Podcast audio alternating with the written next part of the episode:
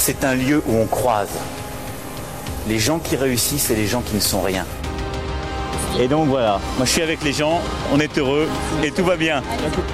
On met un pognon de dingue dans des, dans des minima sociaux, les gens ils sont quand même pauvres. On n'en sort pas. Eh bien c'est ça, on a tout misé sur l'esprit start-up.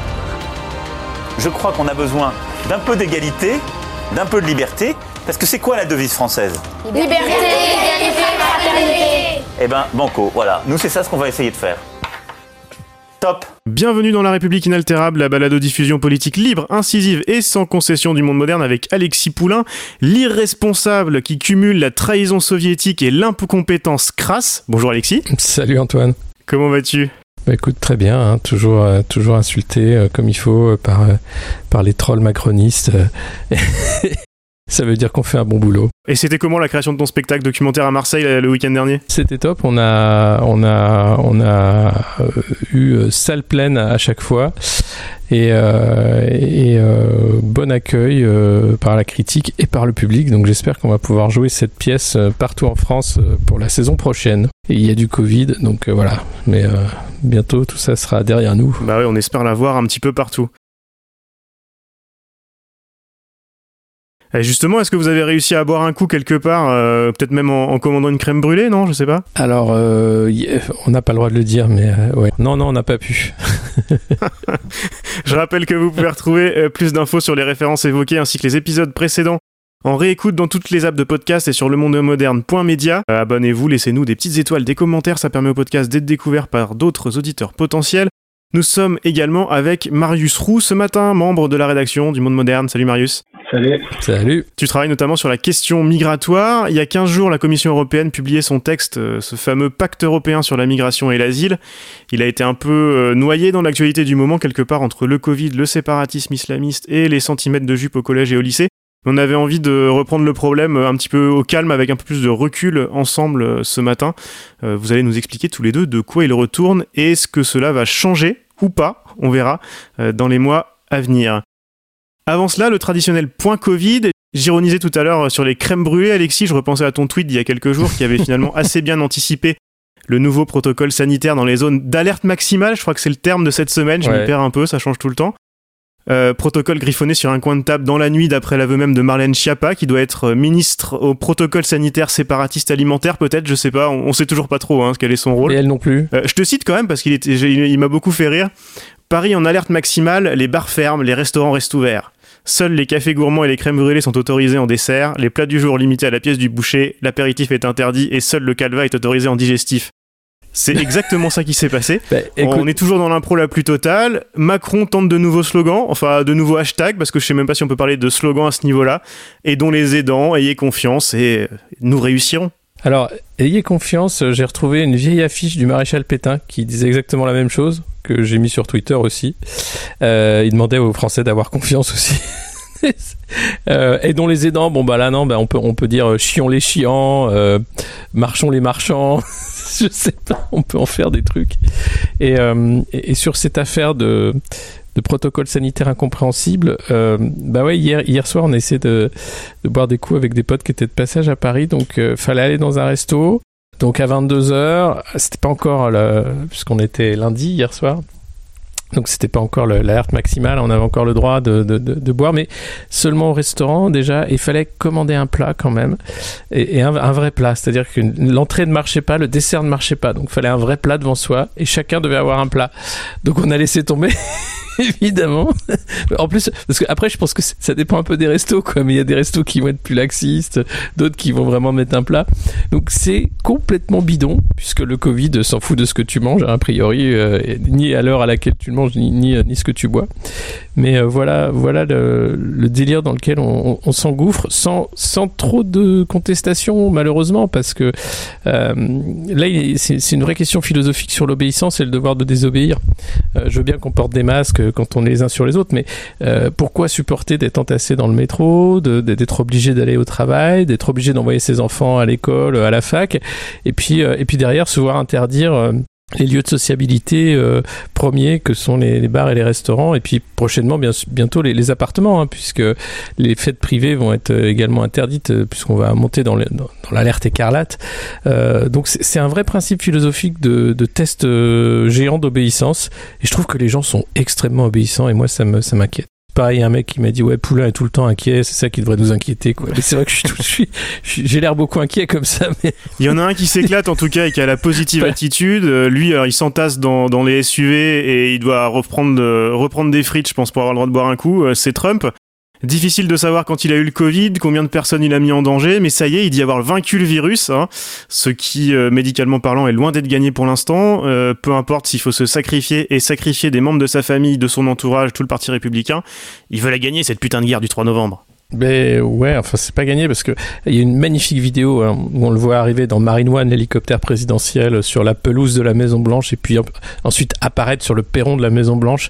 Euh, il y a un côté euh, euh, Jésus qui, qui, qui, sort du tombeau au troisième jour, tu vois, c'est merveilleux. D'ailleurs, je crois qu'il est resté trois jours à l'hôpital, donc les conspis peuvent y aller. Tout s'explique. Bah, un peu. Euh, comme euh, tu sais, les, les Quanon, il y a un truc assez marrant, c'est euh, en fonction de la, couleur de cravate de Trump, c'est toujours un message. Et là, il avait une cravate assez bariolée avec plein de rayures. J'ai pas encore vu sur les Quanon ce que ça voulait dire, mais je pense que la cravate, il y a, un truc à décoder énorme du côté des Quanon. Donc, je vais m'y pencher, je vous dirai. Mais il avait surtout l'air très essoufflé.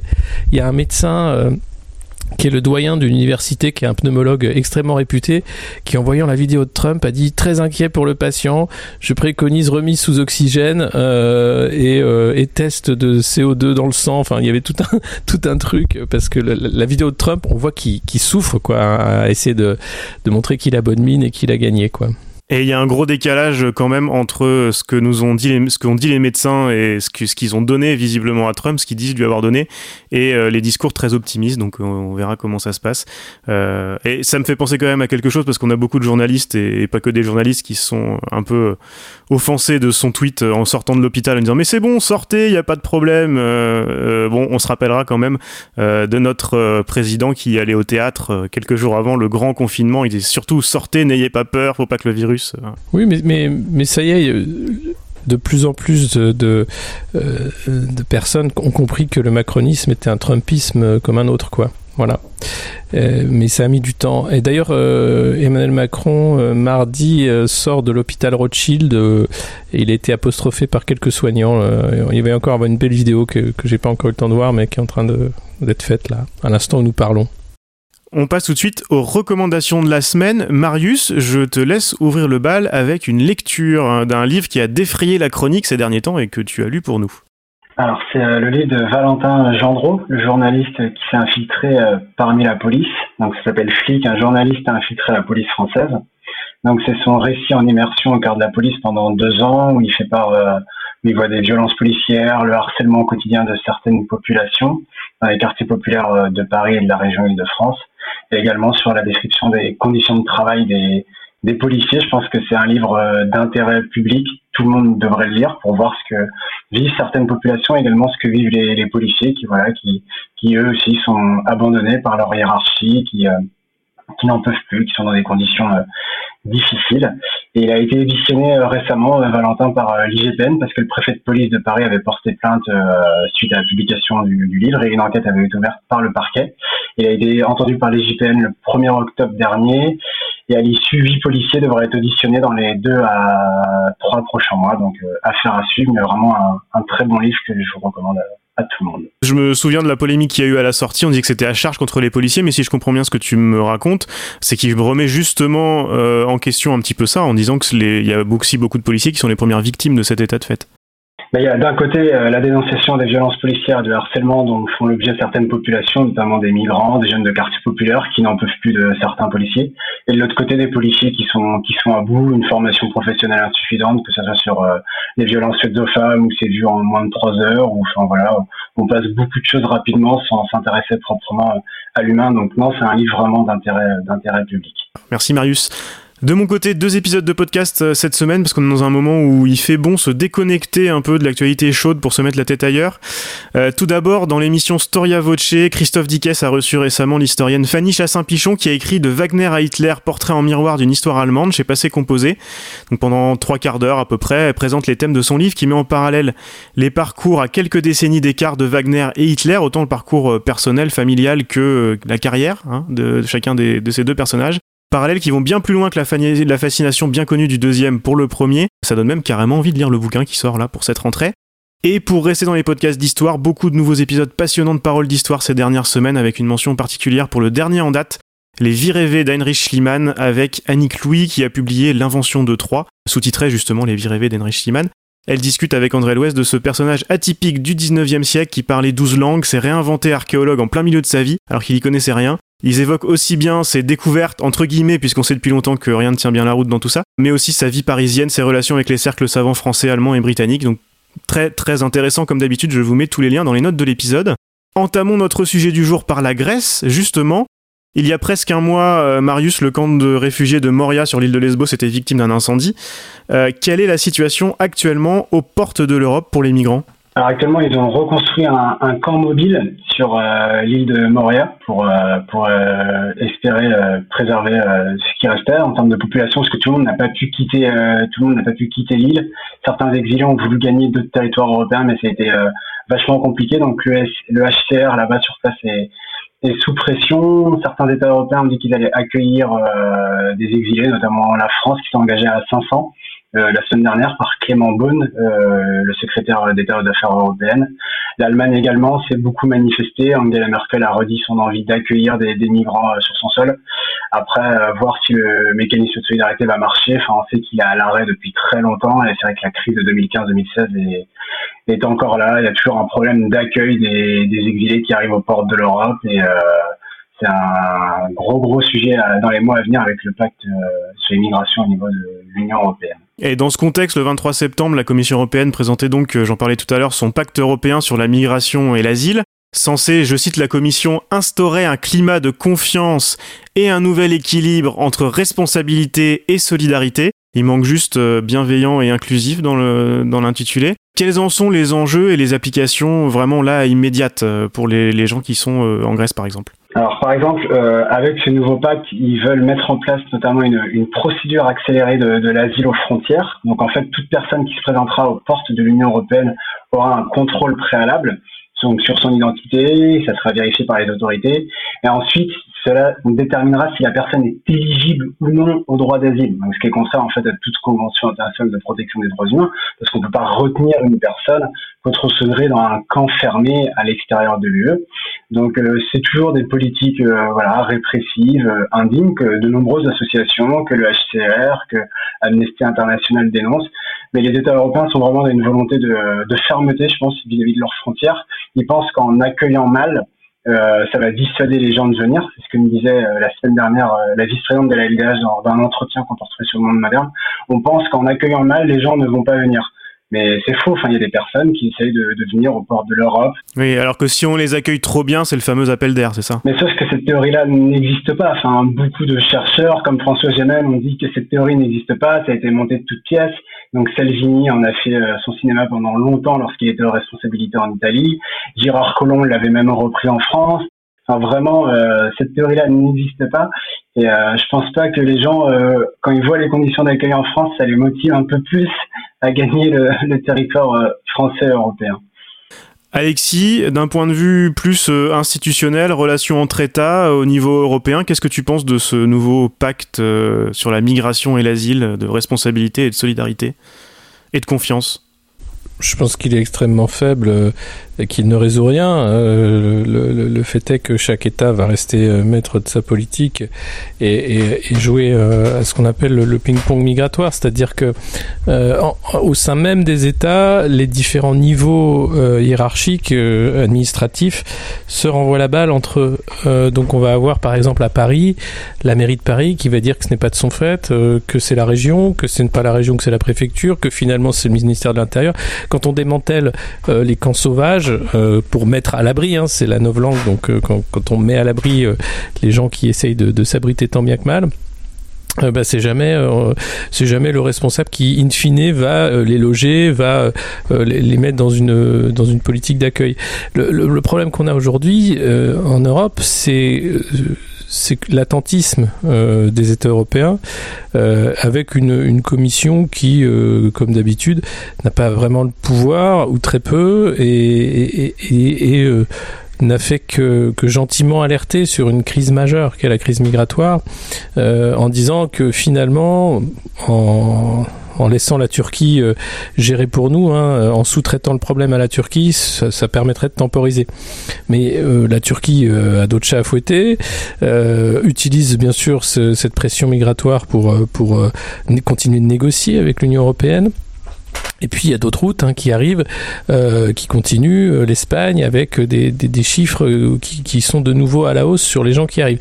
Et puis une chose terrible euh, qui est euh, sous-estimée et, et, là qui mériterait qu'on s'y penche de plus près, c'est euh, l'organisation quasi industrielle de la torture et de l'esclavage en, en, Libye notamment, mais dans, dans, toute la, la, chaîne migratoire à partir de l'Érythrée, de l'Éthiopie, le Soudan, le Sud-Soudan et, et, et, toutes ces régions-là où quelques tribus de mèche avec des États comme l'Érythrée organise tout simplement la maltraitance euh, des migrants pour euh, simplement faire de l'argent et organise non seulement la maltraitance mais ensuite les réseaux de passeurs euh, qui vont être ceux qui les laissent sur des canaux de sauvetage euh, en disant allez-y et puis euh, puis si vous crevez c'est pas de mon c'est pas de mon problème mais on, vous aura au moins fourni un, un, un bateau. Donc, donc voilà ce, ce à quoi on a affaire et Aujourd'hui, l'Europe ne fait rien ou trop peu sur l'autre rive.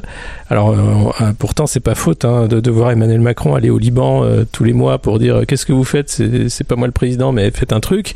Euh, on l'a pas vu aller en Libye, on l'a pas vu euh, aller euh, aller au, si on l'a vu aller au Mali, on l'a vu, mais mais ce que je veux dire, c'est que ce problème migratoire, il peut pas être réglé euh, en, pensant que la Méditerranée va être un grand cimetière euh, gardé par les gardes-côtes libyens, financés par des fonds européens. Euh, parce que c'est à un moment, euh, bon, au-delà au -delà de, bien sûr, du, la déroute morale, ce sera une déroute de toute façon, de fait, parce que ce, ce, ce, cette stratégie ne fonctionnera pas. Il y aura toujours des nouvelles routes et on continuera d'avoir des profiteurs en fait de, des des migrations et, de la détresse humaine euh, de l'autre côté, qui eux, par contre, euh, ben, euh, peuvent ouvrir des comptes en Suisse, peuvent venir se balader de, en Europe sans jamais être arrêtés, sans, rien risquer du tout. Voilà, ça c'est un vrai grave problème. Emmanuel Macron met peut-être un petit peu de temps, c'est long de traverser la Méditerranée en jet ski. Bah non, tu vois, il va, il va vite au Liban. Hein. Oui, ça dépend où, c'est vrai, ça dépend où. Euh, C'était ma question suivante, justement, tu parlais de la Turquie. On sait bien que Erdogan euh, se sert du problème migratoire euh, comme une épée de Damoclès au-dessus de l'Europe, de tous les pays européens depuis plusieurs années. Est-ce que ce nouveau pacte, je sais pas, Alexis d'abord, est-ce que tu crois que ce nouveau pacte migratoire européen va changer quelque chose à ça ou pas? Non, non. Euh, ça changera rien sur la, façon euh, dont on règle le problème. Et puis, je pense pas que euh, il y aura toujours des États qui vont aller contre. Donc, euh, on, on, verra pas la mise en place de ce nouveau pacte. Je crois pas. Il y aura peut-être juste le, le, règlement de Dublin qui va un peu évoluer, mais, ça ne règle pas le, problème, qui est celui de l'accueil et d'une, et qui est celui de la de la co-régulation avec des pays qui sont en miettes, de fait de l'intervention aussi internationale, comme la Libye notamment, de l'autre côté de la Méditerranée. Marius, je te voyais acquiescer, tu es d'accord avec cette analyse-là sur la Turquie? Bah, La Turquie, c'est vrai qu'on a cet accord depuis 2016, mars 2016, depuis 4 ans, où en fait bah, l'Union Européenne lâche des milliards chaque année, puis en disant bah, c'est vous qui allez euh, gérer le flux, les Turcs, sauf que Erdogan utilise un peu ce, ce, robinet, donc un jour il ouvre, un jour il ferme, ce qui fait qu'il a des drames humains, si on donne ça dans, en mer Égée complètement. Après, pour rejoindre Alexis sur euh, les institutions européennes et les États, ben, les États, ils auront le choix là, avec le nouveau pacte. Soit ils pourront prendre en charge une personne qui aura été relocalisée aux frontières, soit euh, participer à un euh, au retour volontaire de n'importe quelle personne déboutée du droit d'asile. Et c'est notamment, je pense, une, ça a été une pression due par les pays d'Europe de l'Est, notamment la Pologne et la Hongrie, qui refusent d'accueillir clairement les, les, migrants et de prendre leur part euh, dans ce mécanisme de solidarité. Donc c'est vrai que Van der Leyen avait parlé dans son discours sur l'état de l'Union d'une mécanisme de solidarité obligatoire. en fait, euh, il est obligatoire que dans le texte. Dans les faits, il sera pas obligatoire. Et je pense que les États seront seront plus enclins de vouloir expulser les gens que de vouloir les accueillir et de mettre, et de mettre les moyens sur l'accueil et l'intégration des, des exilés. Tu disais tout à l'heure, tu as interviewé récemment pour Le Monde Moderne Marie-Christine Vergia, qui est une ancienne eurodéputée et qui est maintenant vice-présidente de la Ligue des droits de l'homme. Euh, d'ailleurs, j'invite nos auditeurs à aller euh, lire cette interview. Est-ce que tu peux nous résumer en quelques mots ce qu'en pensent les associations comme la LDH euh, de ce nouveau pacte? Bah, pour, pour notamment pour la LDH, ce nouveau pacte, c'est même pas une, c'est une petite modification substantielle de, de Dublin. Dublin va toujours s'appliquer parce qu'il y a toujours le premier État membre responsable. Si jamais un autre État ne veut pas prendre en charge l'accueil d'un demandeur d'asile sur son sol.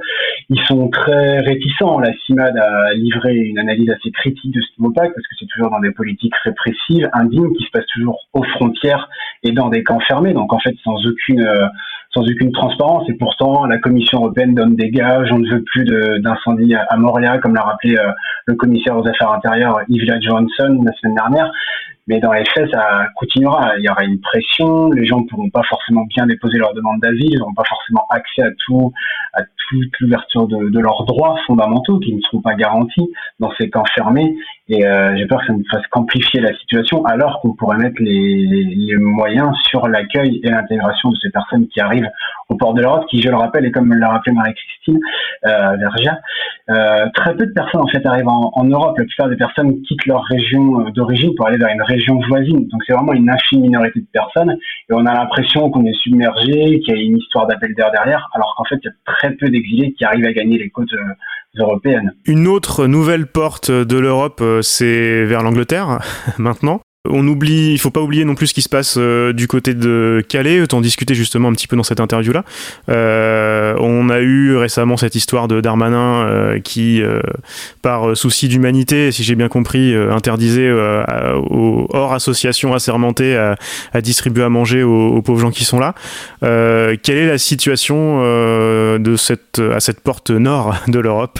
Alors, à Calais, le problème, c'est surtout avec la frontière euh, britannique et les accords du Touquet depuis euh, depuis 2003, où c'est nous qui gérons en fait la frontière, mais que ça se passe très mal avec euh, le Royaume-Uni, parce qu'en fait, le Royaume-Uni a l'avantage d'être une donc c'est eux-mêmes qui décident de leur politique migratoire, s'ils ouvrent, s'ils ferment. Et en plus, ils n'ont jamais été dans l'espace Schengen au niveau européen. Et donc c'est eux qui décident au bon vouloir qui est-ce qu'on veut accueillir. donc là, à ce moment avec l'épidémie de Covid, un peu moins, comme l'a dit Boris Johnson, à d'autres périodes, ça a été un peu plus. Et surtout, l'autre problème, c'est que le Royaume-Uni, dans le réseau du Commonwealth, avec ses anciennes colonies, donc accueille beaucoup plus des, des personnes issues du, du, Commonwealth que des personnes issues de de d'autres pays tiers. Donc c'est voilà, le Royaume-Uni euh, fait une petite migratoire à la carte et décide de qui veut sur son sol, alors qu'il y a des gens qui se trouvent dans, dans le Calaisie, dans la région de Boulogne-sur-Mer, qui souhaitent rejoindre leur famille. Il y a des enfants qui sont abandonnés. Il y a des euh, voilà, il y a des conjoints qui ne peuvent pas rejoindre leur mari qui travaillent au Royaume-Uni, donc la situation est assez compliquée. Les démantèlements de camps sont répétés, répétitifs, et on ne règle toujours pas le problème parce qu'en fait les gens ne veulent pas rester en France, ils veulent gagner le Royaume-Uni, mais c'est c'est très compliqué. Je pense que les négociations sur le Brexit sont assez dures en ce moment entre la Commission et le Royaume-Uni, donc ça complique encore plus les choses pour ces euh, pour ces gens qui se trouvent là-bas, dans le nord de la France. Une question subsidiaire, euh, Alexis et puis euh, Marius après aussi. On a vu, tu parlais de François Gémen tout à l'heure, on l'a vu, je dirais que j'ai pas lu son bouquin encore, on l'a vu sur les plateaux de télé, il est invité un peu partout. On, on commence à entendre cette, cette voix-là quand même, des chercheurs, des gens qui sont sur le terrain aussi. Est-ce que ce discours médiatique-là, face à tout ce qu'on chronique un peu depuis longtemps, et cette montée de, de, de, notre Fox CNews et de tous des discours politique, du séparatisme et compagnie. Est-ce que cette euh, voie-là se fait vraiment une place ou c'est vraiment euh, des épiphénomènes comme ça de quelques chercheurs qui ont une voix? Alexis, toi qui fais les plateaux de télé, qu'est-ce que tu en penses? Non, c'est malheureusement euh, un épiphénomène qui ne touche qu'une infime minorité de, de concitoyens qui, qui, peuvent écouter ces messages. C'était exactement comme quand il y a eu le bouquin le, le, venin dans la plume hein, qui, qui, euh, qui, expliquait pourquoi, pourquoi Éric Zemmour était dangereux pour la démocratie. Euh, ce bouquin, on en a parlé 15 jours dans l'IB, euh, sur France Culture, euh, voilà. Euh, au final, c'est Zemmour qui a une quotidienne sur une télé de, à, une heure de grande écoute. et ça ne changera pas. Et, et la, la, dérive d'extrême droite, de ce discours dominant hein, maintenant, qui, qui est même intégré par les politiques dans le calcul à l'élection, qui disent typiquement Emmanuel Macron, ce qu'il fait aujourd'hui, c'est qu'il fait le calcul de dire si je ne prends pas ces thèmes-là, alors c'est Marine Le Pen qui les a, mais comme c'est des thèmes porteurs, je dois les avoir. Euh, les migrants, le thème des migrations, euh, ça sert uniquement d'épouvantail, euh, ça sert uniquement à l'extrême droite pour dire qu'on n'est plus chez nous, qu'il y a le grand remplacement, etc. la question profonde hein, du phénomène de migration, qui est, historique, qui est, qui est, euh, qui, est humain, hein. ça n'a ça, ça jamais cessé, ça ne cessera pas. Cette question-là, elle est jamais posée. Elle est uniquement posée sous l'angle du remplacement, sous l'angle du danger.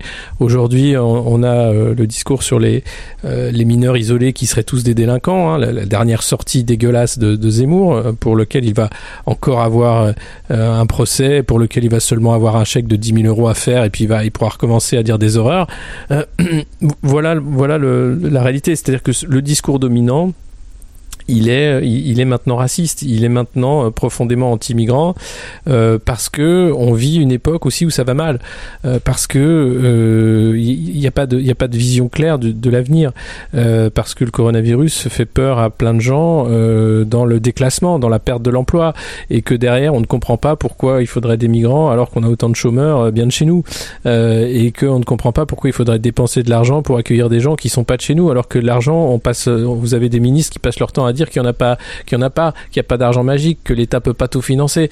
Donc, le, le, à partir du moment où on commence à prendre en compte des, des, des, des, phénomènes économiques, des phénomènes euh, racistes, on, on, rentre dans un moment euh, extrêmement nauséabond de notre histoire où de toute façon tout va ne faire que, que, s'aggraver. Alors on parle des bulles de filtre, mais chacun va, finalement euh, s'enferrer dans sa bulle de filtre avec, vous avez des chantres de la guerre civile. Euh, Zemmour en est un. Euh, Zemmour, euh, entre les lignes, quand vous lisez son discours, se profile à l'horizon une guerre civile.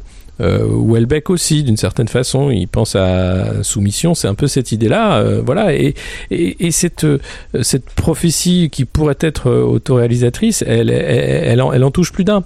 Parce que oui, ça se passe mal, parce que justement, comme les politiques qui sont nuls hein, depuis des années, volontairement organisent mal l'accueil de peur de faire le trou d'air, oui, vous avez beaucoup de migrants qui se retrouvent être des délinquants. Parce qu'ils n'ont pas de, moyens de survivre, parce qu'ils n'ont rien d'autre, parce qu'ils sont pas encadrés, parce qu'il n'y a pas d'accueil.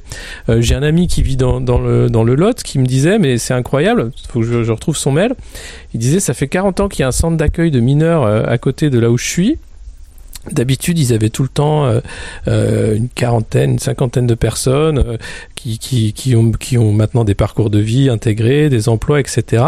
Et cette année, c'est la première année où ils avaient personne. Alors attendez, je vous lis le truc parce que c'est dingue. Voilà. Donc c'est une structure d'accueil de mineurs isolés qui existe depuis 82. Alors voilà, ils ont construit plus de 400 personnes hein, depuis là. Là, ils ont 6 gamins actuellement.